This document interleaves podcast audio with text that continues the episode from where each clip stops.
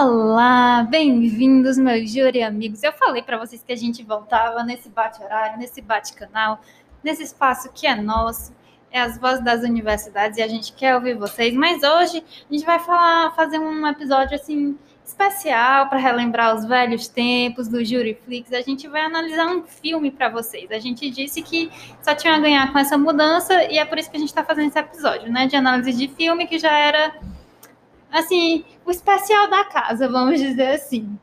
E hoje a gente vai falar sobre um filme especial, Os Sete de Chicago. É um filme polêmico, é um filme que me deixou muito revoltada, querendo sair, mudar o mundo. Mas vou deixar as meninas se apresentarem e aí a gente começa. E aí, pessoal, meu nome é Brenda, né? Sou aqui amiga de vocês eu falando aqui como se eu estivesse dentro da casa da pessoa, né? Eu falo assim, sermos próximos.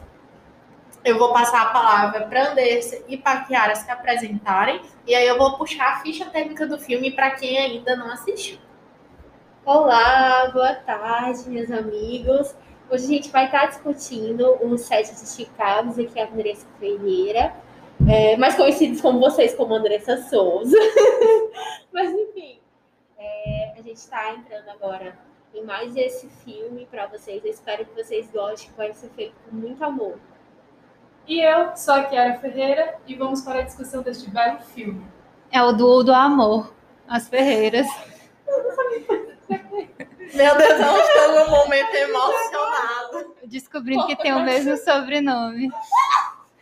Mas enfim, bora lá, Brenda. Cadê a ficha técnica? Conta então, aí pra então, gente. Então, o nome do filme é The Tree of, of the Chicago, né? Que é um filme que foi produzido pela Netflix.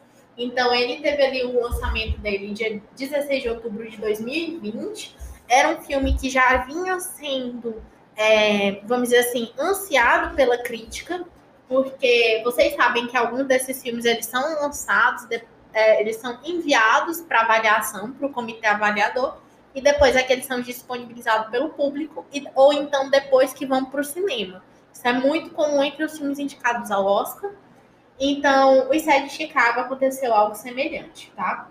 Então, a crítica ela já estava esperando o lançamento dele. A sinopse fala, né?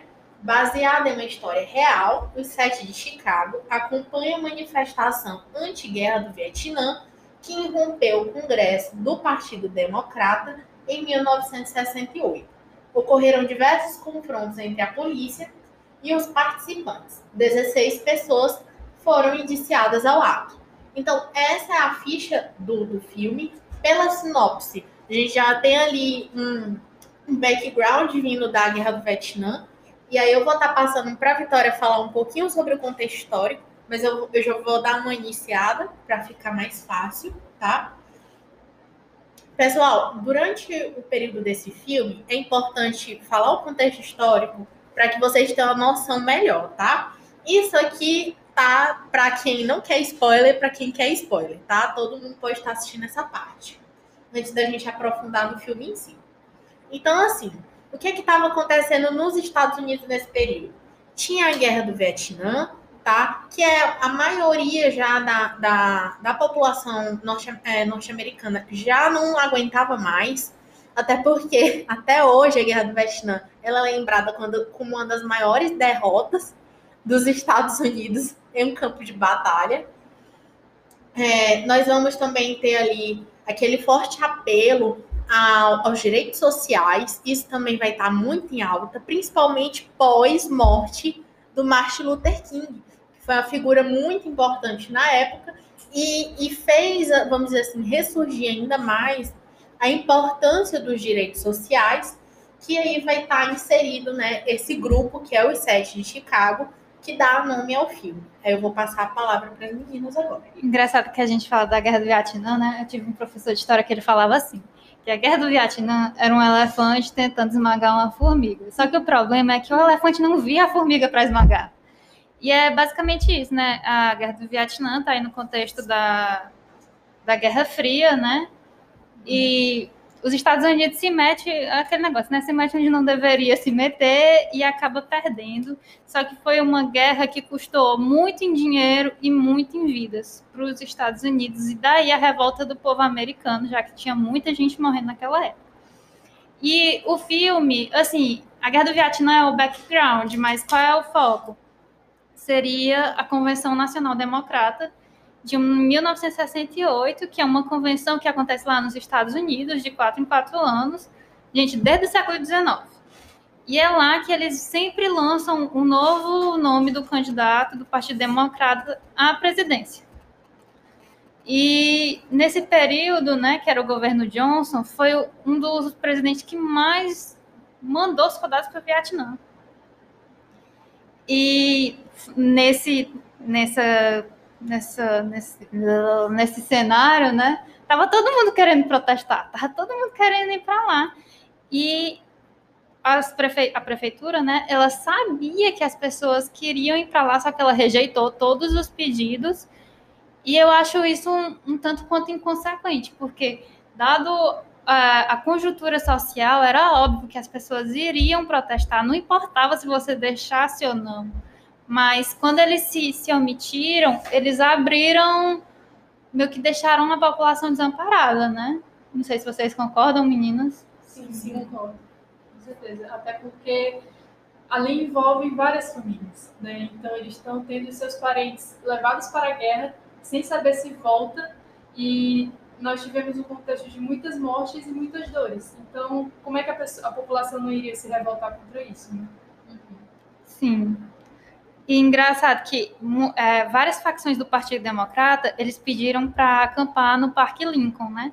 E a prefeitura negou todos, só que, como eu disse, as pessoas iriam para lá de qualquer jeito, e a prefeitura não deu suporte, porque num, numa coisa desse tipo, precisaria de, por exemplo, banheiros, né, para as pessoas poderem usar, policiamento, seria toda uma logística para poder amparar essa população. E, e eu, Sim.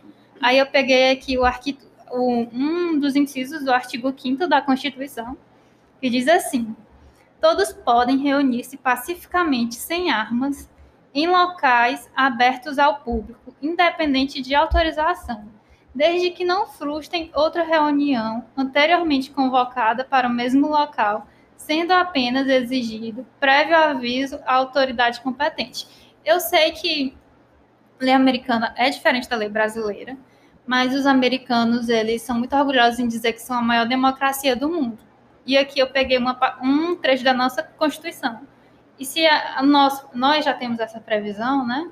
Eles também já tinham essa questão de, de amparar essa, essas manifestações pacíficas. E é claro que eu sei que muita gente que foi para essas manifestações não foi pacífico, mas, tipo, tinha dos dois lados. Tinha muita gente querendo arruaça e tinha muita gente querendo se manifestar pacificamente.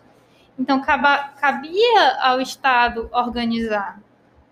E ele não fez. Exatamente. É, é, como a Vitória falou, é, ela trouxe aqui um, um, trecho da Constituição brasileira. Então, mais uma vez, reforçando, antes que vamos fazer um ataque geral, a gente sabe das diferenças tá, do direito americano para o direito brasileiro tá? Principalmente é, é, na sua pauta de origens, na forma de analisação do processo, na forma de analisar, de analisar um caso, tá? Mas, assim, é pegar esse exemplo e trazer para nossa realidade. Assim, a gente consegue é, é, formular melhor sobre o que de fato aconteceu. Então, então é só fazer esse, essa pontuação rápida. Sim, e com essas manifestações, a própria Vitória citou que tinham os dois lados, né? Grupos que queriam a voaça, grupos que queriam a organização e apenas se manifestar a sua, sua insatisfação. Então, obviamente que a gente teve muitos confrontos com a polícia. Então, a gente teve vários confrontos ao longo de cinco dias, que durou né, durante a convenção, e muitas pessoas, obviamente, saíram feridas desses embates. Ao final da convenção e de todo esse tumulto, oito ativistas foram presos, que foram Abby Hoffman, Tom Hayden, Jerry Rubin, David Deligan, me desculpe se eu estiver falando errado, Rainy Davis, John Frones, Jay Warner e Bob Seal. Exatamente. É, a respeito do que a Kiara já havia falado, né, com relação aos confrontos nós tivemos também ah, exemplificado aqui a violência policial na prática. Inclusive, nós tivemos uma cena emblemática no filme Os Sete de Chicago, que foram quando os policiais iam cometer é, atos violentos contra os manifestantes, eles retiravam seus crachás como forma de, de se despir daquela proteção que eles tinham para poder cometer esses crimes. Sim, eu acho que vocês perceberam quando a Kiara estava falando que ela falou oito nomes, porque tem uma pessoinha aí nesses oito que é muito emblemático, que é o Bob Seale. Porque assim, o Bob Seale, ele foi assim o boi de piranha, não tem esse dizerzinho? É, porque ele não tinha nada a ver com a situação. O Bob Seale ficou em Chicago por quatro horas. Ele não, não tinha como ele participar e acusaram ele de uns sete crimes, de cruzar os estados, de fomentar a ruaça e um bocado de coisa, mas qual, é, qual era a questão? O Bob Seale era negro. E ainda mais, ele era cofundador dos Panteras Negras. Então você entra aí na questão de que é, esse movimento dos Sete Chicago, aliás, que a mensagem que o filme traz também é a questão de que é, na verdade, foi serviu muito bem para a proposta de combater aquilo que já estava irritando, vamos dizer assim, é, politicamente falando. Porque não era para eles benéfico ter o movimento negro, que nós sabemos que até hoje as pessoas negras lutam pelo básico dos seus direitos, pelos seus direitos sociais. Então, na época, não era coerente, não era legal, eles não estavam gostando. Então, ter o nome dele ali, ele não serviu, vai ser ele mesmo, vai, amamos. Porque... Inclusive, é, nós tivemos recentemente com a morte do George Floyd, Floyd, Floyd, Floyd uhum. voltando novamente às frases que eram ditas no, é, nos Panteras Negras, que é justamente vida, vidas negras importam, que foram pichadas aí, expostas o mundo afora, trazendo de volta realmente a pauta do racismo e da violência policial. Exatamente, porque assim, se a gente for comentar sobre a violência policial, vai ser um outro episódio. A gente pode até falar sobre o tema, mas assim, é muito pano para manga. A questão é que é só que o, o Bob ele serve como bode expiatório, como a Vitória falou, e também como, tipo assim, é aquela pessoa que eles já queriam, já estava marcada para eles darem um fim, vamos dizer assim, fim entre aspas. Mas, assim, serviu para o que eles queriam. E, e, e, essa pauta de movimentos sociais é, é uma coisa que foi, de certa forma, combatida. É por isso que esse julgamento em si e toda, toda essa, essa história é, em relação a esse evento, ela, ela é importante. E só completando, o, o Bob Seale, ele é um meio que a, a personagem, né? Personagem entre aspas, porque ele viveu isso de verdade.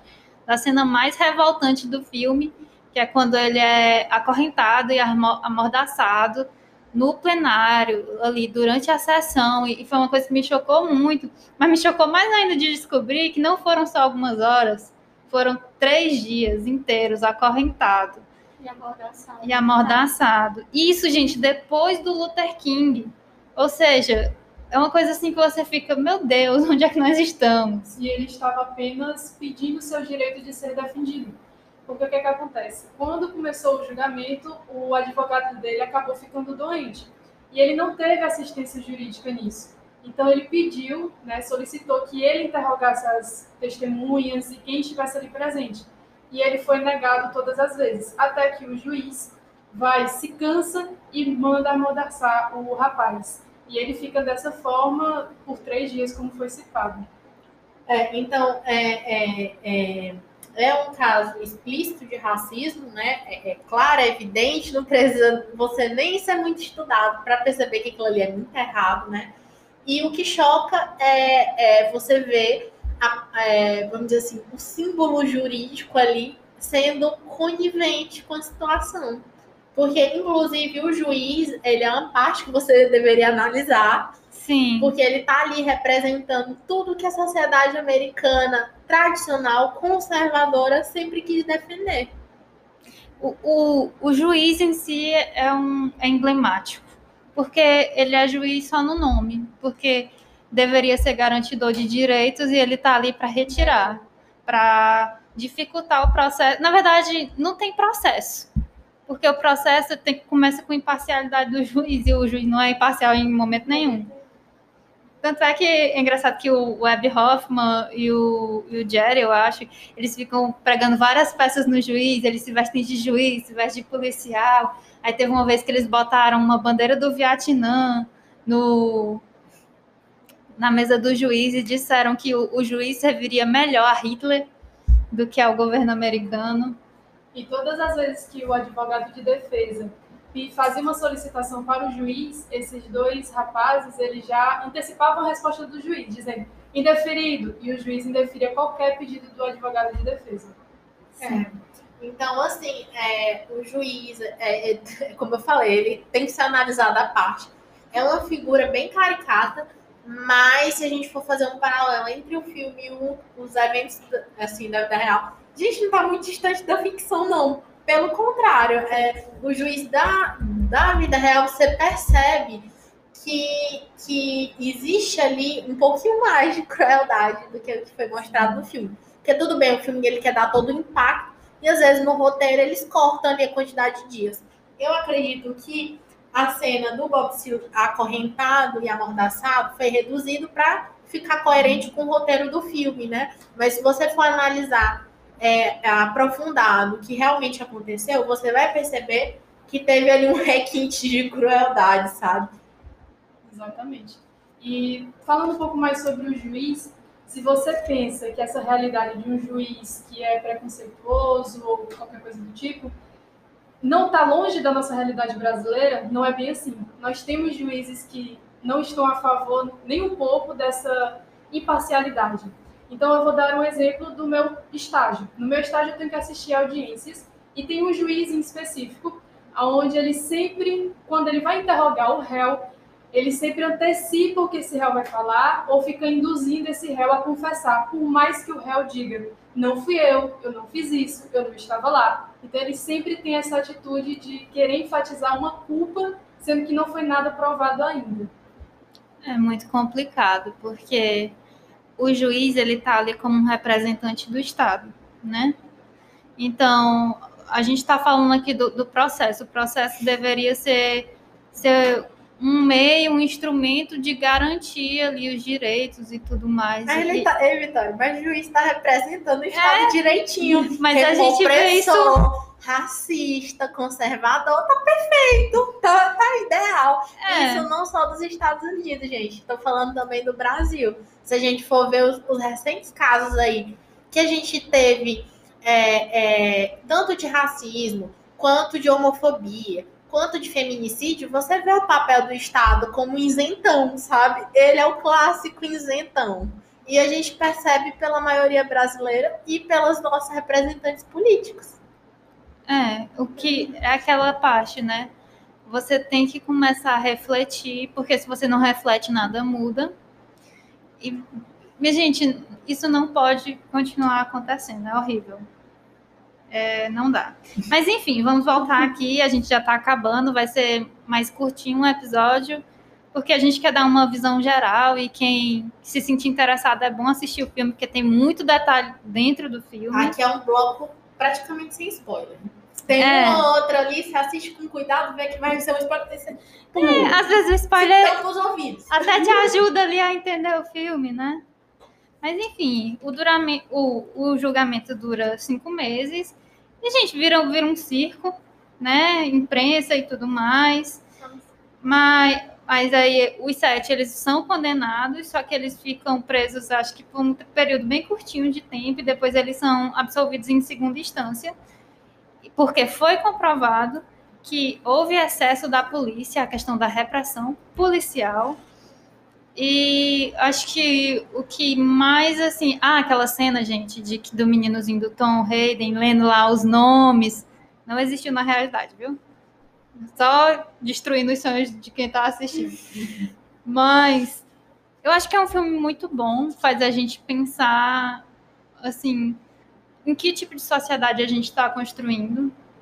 Porque a gente está aqui agora, gente, mas a gente vai deixar um legado para o futuro. Se é bom, se é ruim, só o tempo dirá. Exatamente. Mas eu acho que certas coisas já dá para prever que não foram boas, né? Eu acho que tanto num cenário internacional quanto num cenário mesmo, mesmo é, é, brasileiro, eu acredito que a sociedade brasileira em si ainda tem muito a evoluir. Eu acho que cada dia a gente percebe que a gente não evoluiu quase nada. Às vezes até retrocede. Ah, retrocede. É o que a gente está vendo, né? É... São fatos do contexto histórico que até hoje se repetem. É, como a gente, é, no próximo episódio, como vai sair também a respeito dos direitos das mulheres, vocês fiquem ligadinhos. É, são, sempre são coisas que se repetem ao longo dos anos, independentemente do local ele vai se repetir, né? Como a Kiara é, fez um bom, um belíssimo exemplo aqui na prática e o que está acontecendo agora, com o que aconteceu na década de 60. Então a gente está vendo que a gente não evoluiu nada, nada, nada, nada. E esse filme ele é muito interessante para a gente pensar os pontos de direitos humanos, do devido processo legal, da garantia de você ter um advogado. Então, quando alguma pessoa é acusada, não engrandeça os olhos para poder acusá-la também né? precisa ser comprovada a culpa. A figura do advogado é extremamente importante, até porque essas pessoas, esses oito que foram acusados, eles eram inocentes, porém não teve a garantia do processo legal. Então fica bem complicada essa questão e é sempre importante ser pautado e analisando. Então, pessoal, foi um episódio rápido para vocês ali estarem escutando entre um café da manhã, saindo para trabalhar, saindo para a universidade, ou então para assistir sua aula. Eu sei que todo mundo tem um, um ritmo muito corrido, então é por isso que a gente está tentando reduzir é, a, a, duração dos nossos episódios, trazer um conteúdo bem condensado, tá? Mas que mesmo assim não, não impeça vocês de estarem assistindo o filme em casa, com mais detalhes, tá? E aí, quando a gente estiver liberando o episódio, vocês podem estar comentando, ou então vindo no nosso Instagram e deixando uma mensagem sobre o que vocês acharam do episódio, o que é que vocês acharam do filme. A gente está sempre aberta a debates e discussões, até porque essa, essa é a proposta do podcast, né? Um debate, uma discussão. Então é isso, muito obrigada e até a próxima. Até, gente. tchau, tchau, tchau. gente.